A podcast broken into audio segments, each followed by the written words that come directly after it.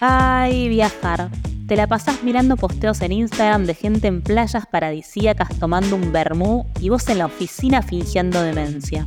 Bueno, te entendemos. Pero si estás pensando en un buen viaje al exterior, es clave que estés preparado.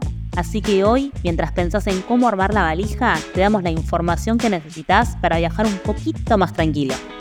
Organizar tu plata, saldar las deudas. Si pensás que las finanzas son un idioma dificilísimo de aprender, tranqui nosotros te lo hacemos más fácil.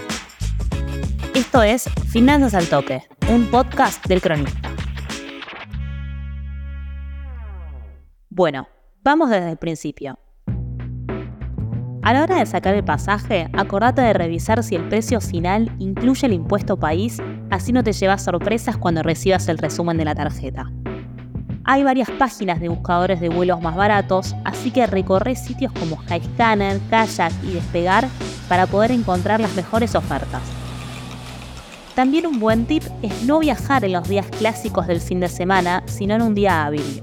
Take it easy, take it easy. Si viajas a Europa, hay ciertos países europeos que comparten una normativa en materia de fronteras y requisitos de entrada. Esos países conforman lo que se denomina espacio Schengen, Dentro de este espacio no hay fronteras, o sea, desde un punto de vista de visados y pasaportes se comportan como un único país. El espacio Schengen está compuesto actualmente por 26 países europeos, entre ellos los más turísticos como Francia, España, Italia o Alemania. La temporada también es importante. La mayor cantidad de turistas que visitan Europa lo hacen en verano. Es desde mediados de junio a mediados de septiembre, sobre todo en julio y agosto, cuando se disfruta de las vacaciones en la mayoría del hemisferio norte. A más demanda, precios más altos. Trata de viajar en temporada baja y de aprovechar las ofertas. Si ya sacaste el pasaje, ten en claro qué pensás hacer en ese destino. Investiga excursiones. Hay destinos donde los museos son gratis los primeros días del mes. También en los días de fiestas patrias. Si vas a moverte por varios países, compara precios de distintos medios de transporte. Vuelos low cost, tren y micro. Un dato barato, si el viaje en micro dura más de 6 horas, podés viajar de noche y te ahorras el alojamiento. Muy gasolero. Por otro lado, vamos a la tercera pata muy importante del viaje, el alojamiento. Y acá pasa algo similar con el pasaje. Fíjate en qué sitios tenés discriminados los impuestos por pagar con moneda extranjera. Así calculás el valor real que vas a pagar por noche. Un clásico es ir a hostels, pero también alquilar una habitación en un departamento donde puedas cocinar. Esto te va a abaratar los costos. También ten en cuenta si vas a usar medios de transporte internos. Averigua si hay tarjetas de viaje que puedas usar allá. Generalmente sale más económico que pagar un boleto unitario. Y por otro, mientras más, mejor. Si puedes sumar gente para compartir excursiones, transportes, es una vía de reducir los costos. Un ejemplo BlaBlaCar, una aplicación en Europa que te permite compartir el viaje en auto y gastar muy poco. También el sitio Couchsurfing permite que tengas un alojamiento gratis a cambio de alojar a tu anfitrión en tu casa en un futuro.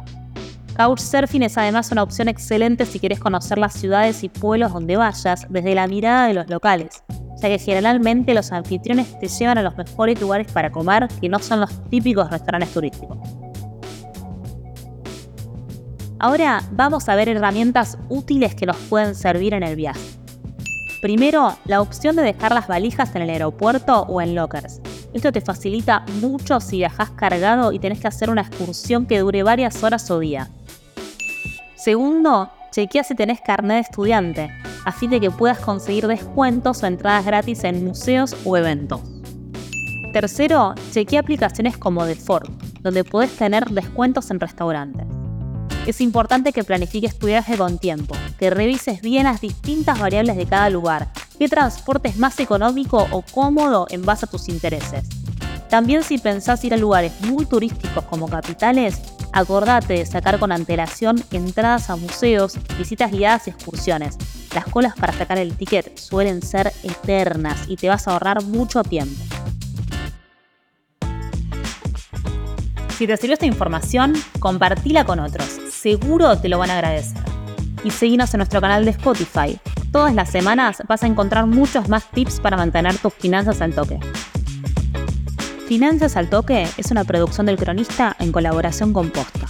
Guión, producción y locución, Candelaria Domínguez. Coordinación, Florencia Pula. Producción, Guido Escolo y Josefina Delía.